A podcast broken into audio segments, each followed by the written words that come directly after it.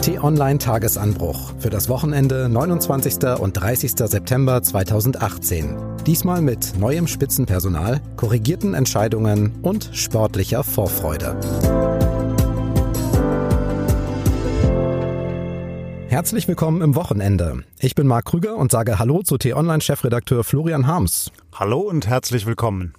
Wir haben uns wieder Themen aus der Woche herausgesucht, die Sie und uns beschäftigt haben und wahrscheinlich auch künftig noch beschäftigen werden. Und in dieser Woche ging es viel um Veränderung. Auf äh, Ralf Brinkhaus empfiehlen 125 äh, Stimmen, auf Volker Kauder 112. Ralf äh, Brinkhaus ist damit zum Fraktionsvorsitzenden der gemeinsamen CDU-CSU-Fraktion gewählt. Ich gratuliere dir ausdrücklich, Ralf. Es gibt ja diese Kombination von Amt und Namen, die sprechen sich irgendwann fast wie von selbst. Früher war es Bundeskanzler Kohl, Heute Kanzlerin Merkel, Bundestrainer Löw, aber auch Unionsfraktionschef Kauder. 13 Jahre lang war Volker Kauder in dem Amt, also genau so lange wie Angela Merkel Bundeskanzlerin ist. Jetzt müssen wir uns alle umgewöhnen, der neue Unionsfraktionschef heißt Ralf Brinkhaus. Geboren in Ostwestfalen, sitzt seit 2009 im Bundestag, ist bisher Fraktionsvize gewesen, zuständig für Haushalt, Finanzen, Kommunalpolitik und ab sofort in der ersten Reihe, verantwortlich für einen sauberen parlamentarischen Ablauf und Mehrheiten. Und das sagt er nach dem bisher größten Erfolg seiner politischen Karriere. Ich freue mich riesig über das äh, Wahlergebnis. Ich denke, jetzt geht es darum, ganz schnell wieder an die Arbeit zu kommen. Wir haben anspruchsvolle Projekte vor uns und insofern freue ich mich jetzt äh, auf die nächsten Tage, auf die nächsten Wochen, auf die nächste Zeit. Und alles andere werden wir dann später auch erläutern. Und jetzt würden wir beide ja, gerne. Er klingt jetzt nicht so, als hätte er gerade überraschend eine Ära beendet. Das klingt eher nach, so ist es jetzt und weiter geht's. Und das ist natürlich geradezu teuflisch klug. Hätte der Mann sich hingestellt und hätte geworben für eine Revolution äh, gegen Frau Merkel, dann hätte er wahrscheinlich nicht gewonnen. Das glaube ich wirklich. Er hat das sehr, sehr klug gemacht. Er hat im Verborgenen weitgehend, das weiß man jetzt, um Stimmen geworben in der Fraktion, hat äh, sehr viele gerade von den jüngeren Abgeordneten und auch von den ostdeutschen Abgeordneten auf seine Seite gezogen und tritt jetzt als derjenige auf, der nicht alles anders, aber vieles besser machen möchte und eben auch der Fraktion mehr Selbstbewusstsein geben möchte, auch durchaus in Abgrenzung zur Regierung. Also ein meisterhaftes politisches Manöver. Du hast den Tagesanbruch an dem Tag ja überschrieben mit Startet heute eine Revolution gegen Merkel. Hast du das vorab geahnt oder gab es Hinweise? Das ist nett, dass du das ansprichst, weil ich ein kleines bisschen stolz darauf bin. Nicht inhaltlich. Ja? Ähm, ich versuche das ja einfach zu analysieren und kommentieren. Aber ich hatte schon den Eindruck, dass sich da etwas bewegt. Und wenn ich mir alle anderen Medien angesehen habe, dann war das dort ja eher die Einschätzung, dass Volker Kauder relativ souverän gewinnen würde. Ich hatte tatsächlich so ein bisschen ein anderes Gefühl, ähm, weil ich den Eindruck hatte, dass doch der Unmut über Kanzlerin Merkel und vor allem auch Herrn Kauder ziemlich groß gewesen ist in der Unionsfraktion. Dass es viele gab, die sich darüber beklagt haben, dass es eben nicht mehr wirklich die Möglichkeit gab, eine eigene Stimme zu entwickeln, dass eigentlich Herr Kauder wahrgenommen worden ist als der verlängerte Arm von Frau Merkel und die ja, Unionsfraktion sich so ein kleines bisschen auch missbraucht vorkam. So, und äh, das will jetzt eben Herr Brinkhaus anders machen und da muss man dann sagen, das ist der Anfang vom Ende des Systems Merkel. Da wählt jetzt die eigene Fraktionsgemeinschaft ihren bisherigen Chef ab. Was ist das für ein Signal? Ja, also das ist wahrscheinlich einfach eine Zäsur, die einen Wandel einläutet, der uns jetzt länger beschäftigen wird. Es ist ja nicht so, dass auch ich jetzt damit rechne, dass Frau Merkel gleich übermorgen abtreten wird. Die nächste Zäsur, die wir dazu erwarten haben, findet im Dezember statt, der CDU-Parteitag. Da muss sie sich zur Wiederwahl stellen als Parteivorsitzende. Und würde sie dort nicht mehr gewählt, dann könnte sie auch nicht mehr Kanzlerin bleiben. Das ist schlicht undenkbar. Diese beiden Ämter gehören zusammen. Also das ist jetzt schon der Anfang von, ja, man muss das so sagen, habe ich ja auch geschrieben, ihrem Abstieg, ihrem langen, möglicherweise langen Abgang als Kanzlerin. Es ist aber auch ein Signal in die Union hinein, in die CDU hinein, Denn Ralf Brinkhaus verkörpert ein Stück weit Dynamik. Er ist jünger so als die Generation Merkel.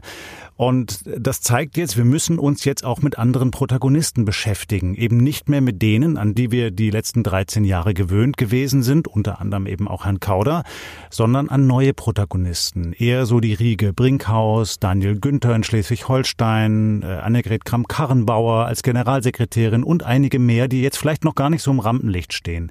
Also die Union, das ist, glaube ich, der Punkt, beginnt gerade einen politischen Generationswechsel, und versucht sich zu erneuern und damit eben auch das Schicksal der SPD zu verhindern, die das nicht geschafft hat.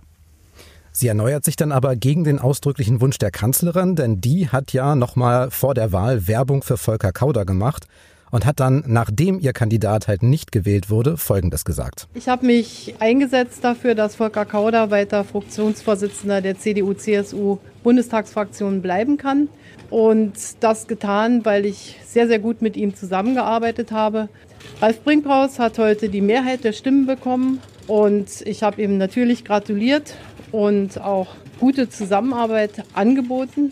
Das ist eine Stunde der Demokratie, in der gibt es auch Niederlagen und da gibt es auch nichts zu beschönigen. Aber trotzdem möchte ich, dass die CDU-CSU-Bundestagsfraktion erfolgreich weiterarbeitet und deshalb werde ich Ralf Brinkhaus, wo immer ich das kann, auch unterstützen. Nach Euphorie kann das jetzt nicht klingen, aber die Kanzlerin spricht immerhin von einer Stunde der Demokratie und gesteht eine Niederlage ein. Wie bewertest du das? Ja, Respekt vor diesem Statement. Äh, sie muss das auch so sagen als Bundeskanzlerin. Also sie hätte sich nicht hinstellen können und eine beleidigte Miene ziehen können. Das ist nicht ihr Stil. Sie ist sehr pragmatisch, sie ist geradezu geschult darin, Anfechtungen und Niederlagen wegzustecken und dann trotzdem mit geradem Rückgrat da weiter zu stehen. Das ist eine große menschliche Qualität. Auf der anderen Seite ist das, was wir da gesehen und gehört haben, auch unendlich tragisch. Denn es war Frau Merkel, die einst gesagt hat, dass sie eben nicht enden möchte, wie so viele andere Spitzenpolitiker und auch Kanzler, die am Ende nicht mehr in der Lage waren, selbst zu bestimmen, wann sie aus dem Amt gehen. Sie wollte das anders machen, sie wollte das selbst bestimmen. Und jetzt ist sie in derselben Situation wie alle anderen auch, dass sie wahrscheinlich schrittweise entmachtet wird. Das heißt, du siehst diesen Prozess schon, der ist schon im Gang und sie kann das jetzt eigentlich nicht mehr stoppen? Ja, das ist so. Also wenn man sich auch in der Union umhört, auch in der CDU, ist längst klar, die rechnen nicht mehr mit Frau Merkel. Die wollen sich jetzt neu aufstellen. Sie wollen natürlich auch nicht den totalen Crash, ja, weil man will ja versuchen, das Kanzleramt zu verteidigen. Deshalb versucht man jetzt irgendwie einen Weg zu gehen, auch ihr einen Weg zu ermöglichen, dass man da, dass sie da sauber rauskommt. Wie genau, das ist noch nicht absehbar, aber dass der Generationswechsel begonnen hat und der Abschied vom System Merkel, das ist klar. Das kann man so sehen und das spürt man auch jetzt ganz stark im politischen Berlin. Du hast es in einem Kommentar direkt nach der Wahl von Brinkhaus so formuliert, Überschrift, jetzt beginnt Merkels Abstieg. Und weiter, sie mag sich noch weiter durch die große Koalition im Morast kämpfen, aber ab heute kann ihr ganz Deutschland dabei zusehen, wie ihre Macht von Stunde zu Stunde, von Tag zu Tag schwindet. Jetzt frage ich mich, wie oft haben wir eigentlich schon vom Abstieg und vom Ende von Merkel gehört? Wieso siehst du das jetzt als gerechtfertigt? Was ist anders?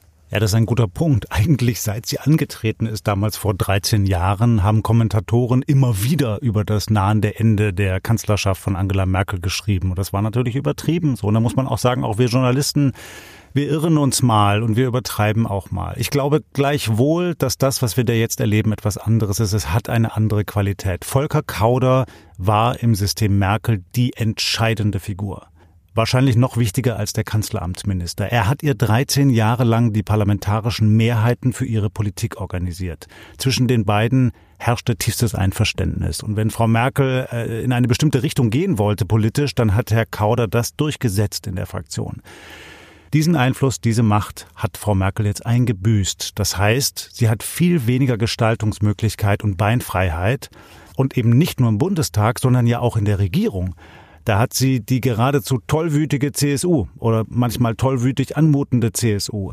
Da hat sie die leidende, selbst mit sich in großen Problemen gefangene SPD, ja, die ihr auch ständig irgendwelche Grenzen setzt. Das heißt, der politische Spielraum dieser Kanzlerin ist durch diese Aktion jetzt massiv geschrumpft und das kann nicht lange gut gehen. Und deshalb denke ich eben, ist das jetzt wirklich eine andere Qualität. Das ist der Beginn des Abstiegs von Frau Merkel.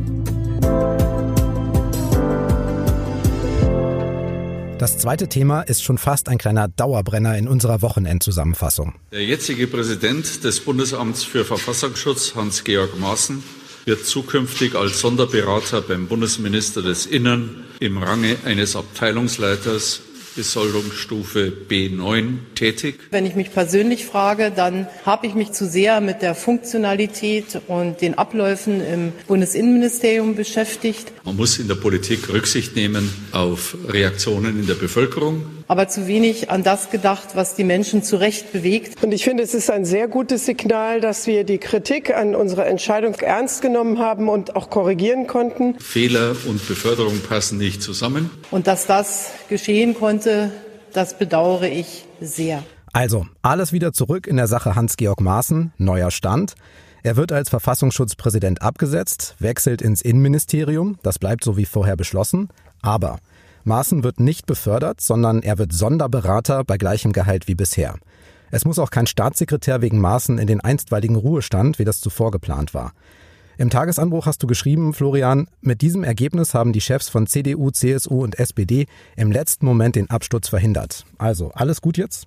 Nein, natürlich ist nichts gut. Äh, sie konnten gar nicht anders, als sich dort zu korrigieren wenn man den Proteststurm gesehen hat, der über die Regierungsparteien hereingebrochen ist und insbesondere über ihre drei Spitzen, also Frau Nahles, Frau Merkel, Herrn Seehofer, die haben das kolossal unterschätzt. Und zwar den Proteststurm nicht nur in ihren eigenen Parteien, sondern auch in der Bevölkerung, in den Medien. Kein Mensch hat verstanden, was sie dort ausbaldowert hatten im Hinblick auf die Beförderung von Herrn Maaßen. Das war nicht vermittelbar. Wir haben uns ja ausführlich vergangene Woche darüber unterhalten. Sie haben im letzten Moment sich dann noch korrigiert. Ihnen blieb aber auch gar nichts anderes übrig. Nichts ist gut. Die ganze Bevölkerung und in den Parteien hat wahrgenommen, dass diese Menschen dort oben an der Spitze der Regierungsparteien sich so weit entfernt haben von der Parteibasis, aber auch von der einfachen Bevölkerung, dass sie zu so einer krassen Fehlentscheidung fähig waren. Und das zeigt eben, die sind abgehoben, die sind nicht mehr nah genug dran an den Menschen und es zeigt auch, die Zeit ist gekommen, dass man sich bald vielleicht mal von diesen Menschen trennen sollte in politischen Ämtern. Die Kanzlerin hat ja aber immerhin bedauert, dass sie zu sehr ins politische Detail und zu wenig auf die Stimmung und die Wirkung geschaut hat. Das war der erste Fehler, den sie in dieser Woche öffentlich eingeräumt hat. Dann kam ja noch die Niederlage bei der Abstimmung zum Fraktionschef.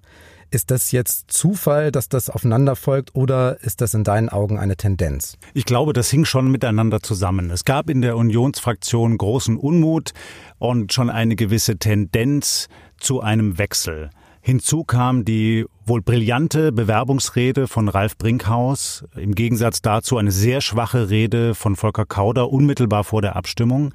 Aber wir haben eben vorher diesen Eklat um Herrn Maaßen gesehen und der hat sicherlich auch manche Parlamentarier in der Unionsfraktion beeinflusst und ihnen eben nochmal gezeigt, so kann es nicht weitergehen. Wir denken nur mal zurück ne, an die komplizierten Koalitionsverhandlungen zwischen Union und SPD, an diesen unseligen Asylstreit, der die Regierung fast hätte implodiert explodieren lassen und wochenlang beschäftigt hat. Und dann auch noch die Personalie Maßen, das zeigt einfach, so kann es nicht funktionieren. Und die Spitzen dieser Regierung, die diese Regierung eigentlich tragen und vertreten sollen, die können einfach nicht miteinander. Und deshalb stellt sich mir schon auch die Frage, wie lange das eigentlich noch so weitergehen soll. Einerseits kann man ja sagen, in der Demokratie ist es gut, wenn Politiker eine Entscheidung treffen, merken, das war nichts und wieder zurückziehen oder das machen, was gefordert wird. Andererseits kann eine Regierung, die solche Wenden vollzieht, kann die eigentlich weitermachen, ohne beschädigt zu sein? Ich habe da keine Antwort. Hast du eine? Ja, zumindest eine Ja- und Nein-Antwort. Äh, natürlich kann sie weitermachen. Ja, und wir brauchen ja eine stabile Regierung. Und es ist ja auch nicht so, dass die Bundesregierung nur schlechte Arbeit macht. In den Ministerien entstehen ja Gesetzesinitiativen. Es geht ja auf manchen Feldern voran. Gleichwohl, es bleiben schwere Schäden zurück, eben in der Glaubwürdigkeit, in der Bevölkerung, aber auch in den Parteien. Und mich hat am stärksten betroffen gemacht, dass eben offenkundig diesen dreien, also Frau Merkel, aber auch Herrn Seehofer und Frau Nahles, vollkommen das Gespür für Anstand und für Stimmungen in der Bevölkerung fehlte. Sie haben versucht, das dann hinterher irgendwie zu korrigieren und haben ja auch so getan, so ein bisschen klang das aus dem Statement von Frau Merkel heraus, dass man nicht gut genug darauf geachtet habe, was wie ankommen könne in der Bevölkerung. Ja, pfui Teufel nochmal, darum ging es doch gar nicht. Es ging darum, dass da etwas gemacht worden ist, was im höchsten Sinne unmoralisch ist. Das geht nicht Ich hätte erwartet, dass sie sich hinstellt und sagt, ich habe einen kolossalen Fehler gemacht und er tut mir leid. Was denkst du, können wir jetzt in dieser Sache Maaßen einen Haken dran machen oder werden wir uns im Tagesanbruch nochmal darüber unterhalten müssen? Also so wie ich Herrn Maaßen einschätze und auch Herrn Seehofer, werden die noch ein paar Mal im Tagesanbruch auftauchen.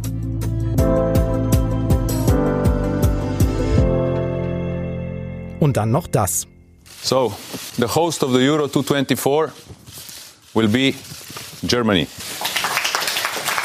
Da können wir uns also schon mal für 2024 im Kalender den Sommer blockieren. Fußball-Europameisterschaft in Deutschland, so entschieden am Donnerstag von der Europäischen Fußballunion UEFA. Damit hat sich Deutschland gegen den Mitbewerber Türkei durchgesetzt. Was hältst du davon, Florian? Gut? Ich finde, das ist eine großartige Chance für unser Land. Ich war ein kleines bisschen verwundert, wie zurückhaltend die Reaktionen am Freitag gewesen sind auf diese Entscheidung. Vielleicht auch ein bisschen überdeckt von den ganzen Turbulenzen im politischen Berlin. Aber ich finde das großartig. Wenn wir mal nach vorne schauen, dann sieht man, wir haben jetzt sechs Jahre lang Zeit, dieses große Turnier vorzubereiten. Und in diesen sechs Jahren kann einiges passieren in Deutschland. Eben nicht nur im Sport, sondern auch in der Wirtschaft und in der Politik. Und ich habe das am Freitag so ein bisschen geschrieben im Tagesanbruch. Ich glaube, wenn wir mal nach vorne schauen, wohin sich Deutschland im besten Sinne entwickeln kann, dann könnte die Fußball-EM die Krönung einer kolossal guten Entwicklung für unser Land werden. Ich habe mal unseren Kollegen Luis Reis aus der Sportredaktion gefragt, was diese Entscheidung für die Europameisterschaft 2024 in Deutschland sportpolitisch bedeutet. Und Luis sagt, dass jetzt vor allem einer aufatmet, nämlich der DFB-Präsident. Die Delegation des DFB hat nach der Bekanntgabe, dass sie die EM 2024 ausrichten dürfen, sehr, sehr verhalten und eher erleichtert reagiert. Und das liegt vor allem daran, dass natürlich der Job von DFB-Präsident Reinhard Grindel extrem mit dieser Entscheidung verbunden war. Er stand nach dem schlechten Abschneiden bei der WM und nach den äh, ja sehr, sehr heftigen Vorwürfen von Mesut Özil, dass er eben ja sich rassistisch verhalten hätte, natürlich extrem unter Druck. Und er hat dieses Erfolgserlebnis ganz besonders gebraucht, um eben weiterhin im Amt zu bleiben. Und so klingt es, wenn Erleichterung sich breit macht beim DFB-Präsidenten und etwas anderem Platz macht. Ich spüre Verantwortung und wir werden ab morgen alles dafür tun, den Erwartungen, die man an uns zu Recht hat, gerecht zu werden. Sportkollege Lewis hat aber auch gesagt, dass die EM in Deutschland insgesamt einen Schub für den deutschen Fußball geben könnte den es auch dringend braucht. Wir haben gerade so ein bisschen das Problem, dass nicht mehr so viele Top-Talente aus dem Nachwuchs zur Nationalmannschaft stoßen, wie das vielleicht noch vor acht oder neun Jahren der Fall war. Und ähm, da könnte die EM 2024 natürlich jetzt so eine Initialzündung sein, ähnlich wie es die Heim-WM 2006 war. Damals hat man das Turnier im eigenen Land ja auch genutzt, um nochmal alles auf den Prüfstand zu stellen, um nochmal die Nachwuchsarbeit zu reformieren. Und ähm, genau das könnte man eben jetzt mit der Heim-EM 2024 auch probieren und dann langfristig davon profitieren. Ja, da kann ich nur zustimmen. Das klingt kolossal gut und was wir jetzt sportlich brauchen, ist der Neuaufbau der Nationalmannschaft. Wir wollen die Entfaltung junger, großartiger Spieler wie Julian Brandt beispielsweise sehen und uns darüber freuen. Und ich glaube eben, wie gesagt, dass das möglicherweise nicht nur eine sportliche Chance ist, sondern vielleicht auch so ein bisschen wie damals bei der Weltmeisterschaft 2006 einen Schwung für unser ganzes Land geben kann. Und wir haben so große Baustellen in diesem Land. Wenn man mal schaut äh, auf die Überalterung der Gesellschaft, auf die wirklich miserabel gemanagte Digitalisierung bislang, im internationalen Bereich, den Aufstieg Chinas und die vielen Fragen, die man hierzulande daran hat und die wenigen Antworten, dann sieht man einfach, eigentlich muss jetzt durch Deutschland, so gut es uns heute eben geht, trotzdem wieder ein Ruck gehen. So wie das auch damals der Bundespräsident Herzog gefordert hat und dann hinterher eben Kanzler Schröder die Sozialreformen gemacht hat. Ich glaube, im Hinblick auf die EM kann Deutschland so eine Chance geben für einen kleinen Neuanfang.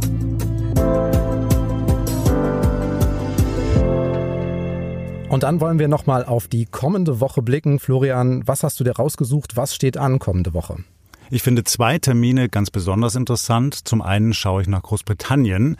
Dort hält die konservative Partei mehrere Tage lang ihren Parteitag ab und das wird ein Hauen und Stechen, denke ich. Dort wird Boris Johnson auftreten, wird sich sicherlich scharf gegen Premierministerin May positionieren.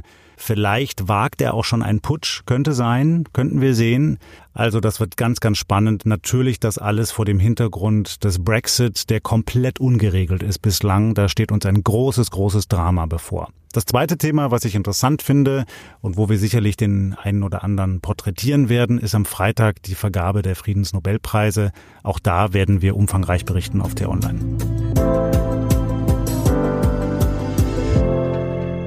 Okay, zum Schluss noch ein herzlicher Dank an Sie fürs Zuhören. Uns macht es immer großen Spaß. Wenn Ihnen das auch so geht, dann lassen Sie uns doch gerne eine Bewertung da, zum Beispiel bei iTunes oder bei Amazon bei den Alexa Skills. Alle Tagesanbruchfolgen gibt's auch als Abo bei Spotify, bei Deezer, bei t-online.de zum Anhören. Immer um kurz nach 6 Uhr morgens ist für Sie alles fertig zum Start in den Tag. Und noch ein Vorschlag, wenn Sie Post von Florian Harms bekommen möchten, dann abonnieren Sie den Tagesanbruch Newsletter per Mail. Tschüss und bis zum nächsten Mal. Tschüss und bleiben Sie uns gern gewogen.